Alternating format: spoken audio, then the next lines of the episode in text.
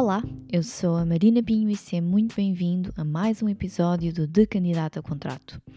Ao longo dos últimos 12 episódios, tivemos a oportunidade de explorar vários temas relacionados com o mundo do trabalho e entrevistar diversas pessoas cujas carreiras e experiências muito nos acrescentaram. E com o final de mais um ano, terminamos também mais uma temporada deste podcast, que desde há dois anos que pretende ajudar todos aqueles que se encontram no mercado de trabalho português. Mas calma, este final irá dar lugar a uma temporada com temas renovados e convidados com novas experiências para partilhar muito em breve. Antes disso, neste episódio queremos relembrar alguns dos melhores momentos desta temporada e voltar a revisitar algumas das melhores ideias que por aqui foram partilhadas. Esperamos que gostem!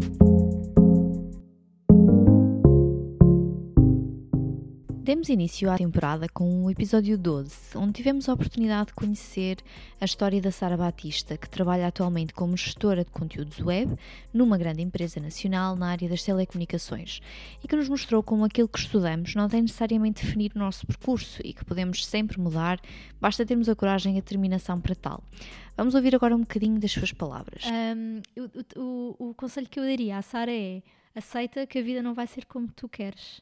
Um, mas também tens que aceitar que vai haver planos e esses planos tens que tirar o um melhor partido daí, que é, ok, eu só consegui um trabalho aqui, então vou ver se gosto disto e vou tentar um, adaptar-me. Eu acho que a palavra certa é mesmo isso, eu adaptei-me àquilo que tinha, àquilo que a vida me estava a dar. Um, e gosto do que faço, não penso mudar de área neste momento. Quero é progredir dentro daquilo que eu sei fazer, quero fazer mais coisas para depois uh, me dizerem assim: ah, ai, isto, a Sara faz qualquer coisa, ou ah, não, isto ela também consegue dominar, ou ela também podemos pôr aqui que ela também vai fazer. Quero que as pessoas olhem para mim assim dessa forma, e eu acho que a Sara, quando saiu da faculdade, também era um bocado assim, porque também não tinha aceito uh, mudar de área quando gostava tanto e era tão apaixonada pela rádio e pela televisão.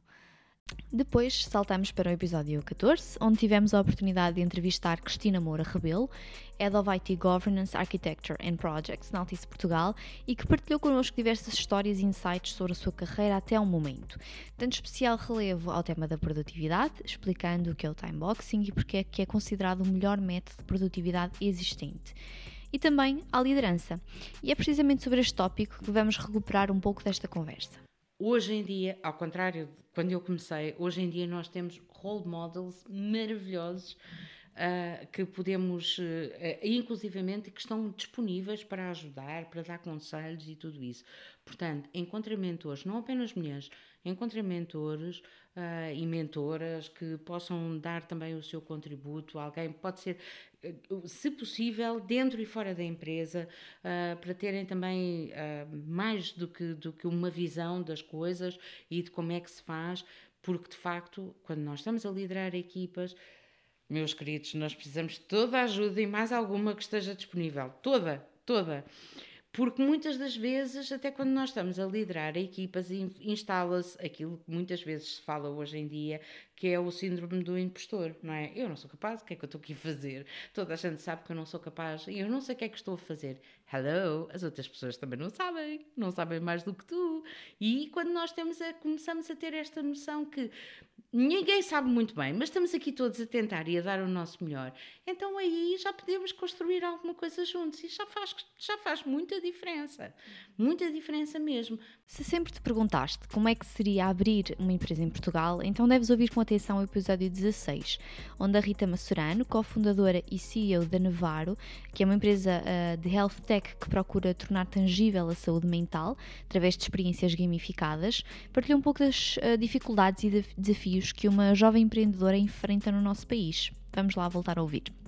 Uh, acho que pronto, há outros países com mecanismos já melhor montados para, para acelerar esse, esse crescimento.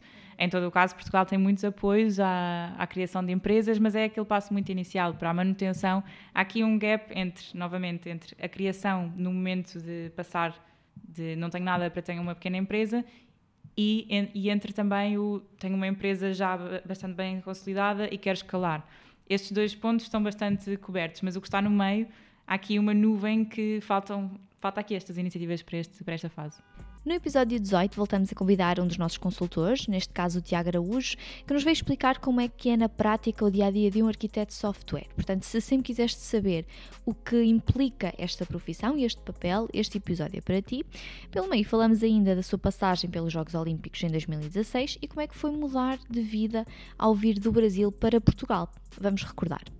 É, e eu, particularmente, a minha, minha equipe, trabalhamos apenas com a, a parte técnica, então tentamos trazer soluções, é, inovações para dentro do, do, nosso projeto e, e, também melhorar um pouco é, a qualidade de a qualidade dos entregáveis, a qualidade do trabalho das outras equipes que suportam o negócio. Então temos três equipes é, a minha equipa suporta as outras duas equipas, as, essas outras duas equipas basicamente suportam o negócio.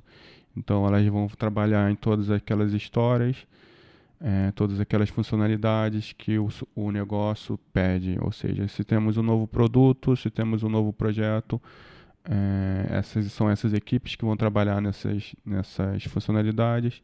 E o trabalho da minha equipe é tentar tornar mais mais fácil a, vida dessas, dessas outras duas equipas. E para quem ainda não acredita no poder das redes sociais e em particular do LinkedIn na hora de abrir portas para uma nova carreira profissional, o episódio 20 irá certamente ser importante, já que apresentamos a história de sucesso do Vitor Reis, que na altura trabalhava remotamente a partir do Brasil como SAP Business Administrator e Security e que conseguiu mudar de carreira precisamente através do LinkedIn. Depois de alguns anos na área de suporte, decidiu investir na aprendizagem de SAP e começar a procurar novas oportunidades através então do LinkedIn, mais precisamente através de contactos que fez a outros membros desta rede social que já trabalhavam na área. Esse tempo de mudança de carreira, eu comecei a estudar e também, por ser um pouco mais curioso e querer entender melhor as coisas, eu onde eu trabalhava tinha um SAP, então eu conseguia ali também desenvolver e, e tirar um pouco de prática ali para mim. Então eu tinha um conhecimento básico ali que eu julgava da, do meu por mim como se fosse uns 30, 40, quase 50% eu achava que eu já sabia. E aí passou-se passou alguns meses, eu pensei até que não, não daria certo, eu estava até investindo em uma barbearia, ia, ia mudar a minha, minha carreira completamente, ia viver de, de, de ser um empresário barra empreendedor. E quando eu menos esperava o Ayala, o Marcos Ayala, ele me chamou. Ele falou: Vitor, você quer mesmo entrar na área? Eu falei: quero. Ele falou: então me manda seu currículo e vamos fazer uma entrevista. E terminamos os episódios especiais de entrevista à conversa com um dos melhores Agile Coaches do país, o Pedro Almeida. Uh, falamos sobre qual o seu papel numa organização e quais os principais desafios na hora de motivar as equipas para que continuem cada vez mais produtivas, mesmo quando as relações entre os elementos não é a desejada. Tivemos ainda a oportunidade de perceber o que é a metodologia Agile, como é que se pode motivar uma equipa e como é que se criam equipas hiperprodutivas. Vamos recuperar um bocadinho das suas palavras. Tem a ver com um, é, vês que é um elemento diferente, é um elemento que não está alinhado com, com a energia da equipa, não está alinhado com, com o que é esperado, que equipa espera, o global da equipa, e como é evidente, não vamos dizer que ah, é um patinho feio, não é isso. Muitas das vezes não é, não é a questão de estar motivado ou não, algumas vezes é, muitas vezes ele não se sente, ele, ele sente que não, que aquele não é o espaço dele, por múltiplas razões. A forma de trabalhar não, não se adequa àquele acredita e depois cria ali um conjunto de resistências que leva a estas tensões, que muitas das vezes não são Uh, verbais, nós não conseguimos perceber, mas depois vemos nos, nos resultados do trabalho e, e mesmo em alguns uh, eventos ou momentos que a equipa está em conjunto, vemos ali algumas tensões que só, vi, só, só ver o, o, a linguagem corporal, às vezes a, a, linguagem é que conseguimos, hum, se calhar passa aqui alguma coisa. Vamos falar com, com a pessoa, ou vamos falar com alguém, ou perceber, perceber também se, se a outra pessoa também viu o mesmo que eu. Mas esta temporada do podcast não contou apenas com entrevistas especiais. Tivemos ainda os nossos mini episódios repletos de dicas essenciais para se ser bem sucedido no mercado de trabalho em Portugal, que foi uh, trazido pela equipa de gestão da Delant.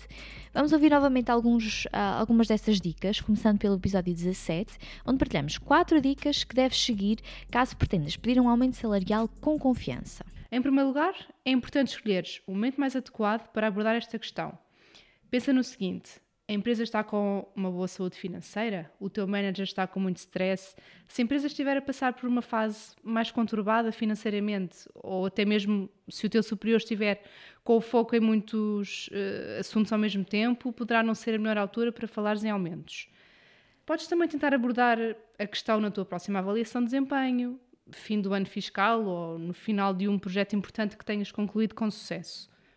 Em segundo lugar, deves preparar-te para a reunião de revisão salarial. Podes procurar saber quais os valores praticados para o teu nível de senioridade no setor em que atuas. Reflete também sobre as tuas qualificações, os anos de experiência e valor que trazes para, para, para a própria equipa e para a empresa onde te inseres. Mas procuras mesmo mudar de empresa, é importante teres um currículo atualizado e atrativo. Por isso, partilhamos alguns passos essenciais para o conseguires no episódio 15. Em primeiro lugar, deves colocar as datas de início e de fim do teu curso bem definidas, assim como as médias com que terminaste cada ciclo de estudos que fizeste. Para nós, enquanto recrutadoras, é mais fácil ter uma linha temporal, assim como ter um breve resumo de todos os projetos mais interessantes que desenvolveste é necessário ter bem evidenciado a stack tecnológica que utilizaste. Como vimos anteriormente no episódio 14, a, a, síndrome do impostor é algo muito comum e que afeta muitos profissionais, principalmente aqueles que se encontram em cargos de liderança ou têm muito sucesso profissional. Por isso mesmo, dedicamos o episódio 19 a este tema e divulgamos algumas estratégias que podem ser úteis nessas situações. Vamos recuperar. Ainda que não haja uma solução mágica para ultrapassar esses sentimentos, algumas estratégias podem ajudar. Então, vou deixar aqui algumas dicas para vocês. Primeiro, o autoconhecimento e a autoaceitação. Conhecer a si próprio é essencial para entender as suas habilidades, seus pontos fortes e aqueles que a gente ainda pode desenvolver mais. Portanto, busque entender as suas motivações, seus valores e paixões, porque isso vai fortalecer a confiança e o senso de identidade. Reconheça que ninguém é perfeito e todos temos momentos de dúvida e de insegurança. Aceite as suas imperfeições e aprenda a abraçar os, os seus erros como oportunidade de crescimento. Faça uma reflexão sobre as realizações passadas, as suas conquistas, tentando reconhecer aqui os padrões. Será que foi mesmo tudo sorte? Ou existe um padrão de dedicação e empenho por trás de cada uma delas? Saltamos agora para o episódio 21, onde abordamos a assertividade, algo que pode ser bastante difícil de atingir. As estratégias que partilhamos neste episódio são especialmente dedicadas a quem gostaria de melhorar a sua assertividade no trabalho, sem passar para a agressividade nem mantendo-se no limiar da passividade. Imagina isto: são 17h45 e tu sais às 18 Estás a terminar o teu dia e, por exemplo, o teu chefe, o teu diretor ou mesmo o teu líder de equipa passa-te uma tarefa com indicação de que é realmente urgente e tu até queres dizer não por algum motivo e simplesmente não consegues. Não te preocupes, neste episódio estou aqui para te deixar algumas dicas, estratégias para lidares com situações como estas. Tudo começa na forma de comunicar e aqui apontamos claramente para a comunicação assertiva. Esta trata-se do modo de passarmos uma mensagem de forma clara, segura, transparente e objetiva, em que o respeito por ambas as partes está subjacente, sem desconsiderar os direitos de todos os envolvidos, seja sobre preferências, necessidades, emoções ou mesmo opiniões. Aqui, os critérios como a objetividade, a precisão, a empatia, o respeito, a escuta ativa e a motivação são essenciais. Esta comunicação assertiva influencia os relacionamentos no trabalho, gerando respeito entre os colegas e liderança, clientes e candidatos. Chegamos assim ao último episódio da temporada, o episódio 23, onde abordamos o tema da maternidade na vida de uma, de uma profissional e os seus desafios. Neste episódio partilhamos alguns cuidados que as empresas e os líderes devem ter quando têm recém-mamãs ou papás na equipa e algumas estratégias que os próprios profissionais podem adotar e que irão ajudar nesta fase de mudança e transformação das suas vidas pessoais e laborais. Vamos ouvir um pouco. Passo aqui as minhas dicas para os recentes papás Primeiro, acho que seria importante avaliarem a possibilidade de trabalharem remotamente, se ainda não o fazem. Uh, acho que dá aqui um equilíbrio importante à nossa vida pessoal e profissional. Isto não significa que seja diariamente, mas haver aqui alguma flexibilidade de ficarem a trabalhar por casa uh, quando, é, quando é necessário. E depois também acho que tem que começar a relativizar a vida. Um, e falo, falo neste sentido e rio-me um bocado, porque efetivamente não é fácil. A nossa vida muda uh, constantemente e temos as coisas planeadas de uma forma e de manhã, afinal, já não vai ser dessa forma, vai ser de outra. E temos que começar a relativizar uh, e não, não nos massacrarmos com aquilo que não é feito, com aquilo que estava planeado e já não vai acontecer, uh, porque é, é uma realidade uh, que nós não conseguimos controlar e assim terminamos este episódio, onde recordamos alguns dos melhores momentos dos episódios que partilhamos ao longo desta última temporada. Agradecemos a todos aqueles que nos acompanham desse lado e esperamos que gostem dos temas que temos preparados para a próxima temporada. Até lá, convidamos-vos a ouvirem os episódios que ainda não tiveram possibilidade de ouvir e a partilharem connosco através do Instagram da Delant ou por e-mail. Podem encontrar o endereço na descrição deste episódio.